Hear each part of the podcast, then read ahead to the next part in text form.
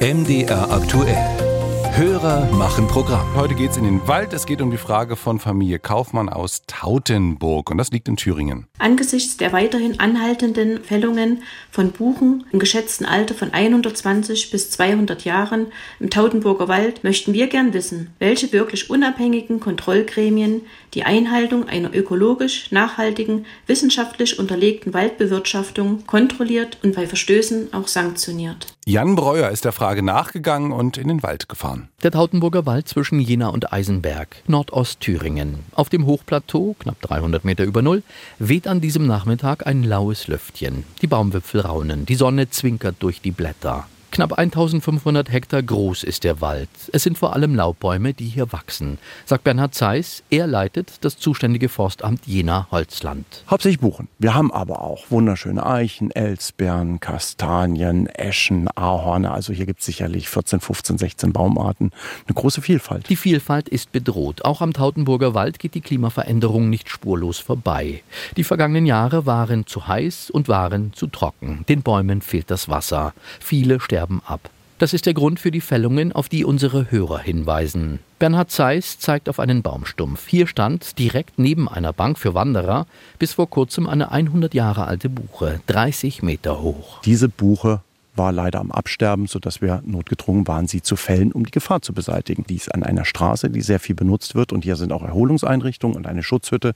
Da haben wir als Eigentümer eine größere Verantwortung für. Da müssen wir sicherstellen, dass da keiner erschlagen wird von einem Baum. Das war keine Hauruck-Aktion, versichert Bernhard Zeiss. Im Gegenteil. Die Buche stand seit mehreren Monaten auf der Beobachtungsliste der Förster. Zweimal im Jahr sind sie hier oben im Wald unterwegs, überprüfen den Baumbestand. Wir gehen an den gefährdeten Punkten entlang. Das heißt also, wir überprüfen einmal im belaubten, einmal im unbelaubten Zustand die ganzen öffentlichen Straßen. Das ist sehr, sehr viel Arbeit. In einer Tiefe von zwei Baumlängen, das sind also 60 bis 70 Meter Tiefe, überprüfen ein bis zwei Förster, die geschult sind in der Ansprache, ob Bäume krank sind oder nicht, und markieren die Bäume, die entfernt werden müssen, die eine Gefahr sind. Ein Kontrollgremium für die Förster gibt es dabei nicht. Zumindest wenn die Bäume eine Gefahr darstellen für öffentliche Straßen oder Wege. Anders sieht es aus bei einer Holzentnahme mitten im Wald, dazu noch in einem Schutzgebiet. Was dann passiert, schildert David Kerberg. Er ist Sprecher im Thüringer Ministerium für Infrastruktur, Land- und Forstwirtschaft, wenn man so will, der obersten Forstbehörde im Freistaat. Jede ähm, forstwirtschaftliche Maßnahme wird mit der dort zuständigen unteren Naturschutzbehörde abgestimmt. Das heißt, dort gibt es auch nochmal eine Informations- und Kenntnisnahme und Zustimmungs- Ebene über die Naturschutzbehörden.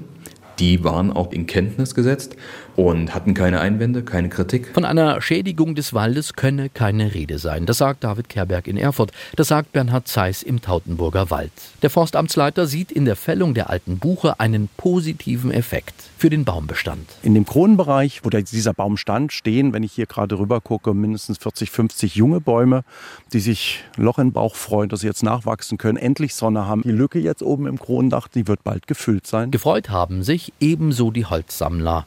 Das Forst Forstamt hat die gefällte Buche am Waldweg liegen lassen. Binnen einer Woche war der Baum zersägt und das Holz abtransportiert.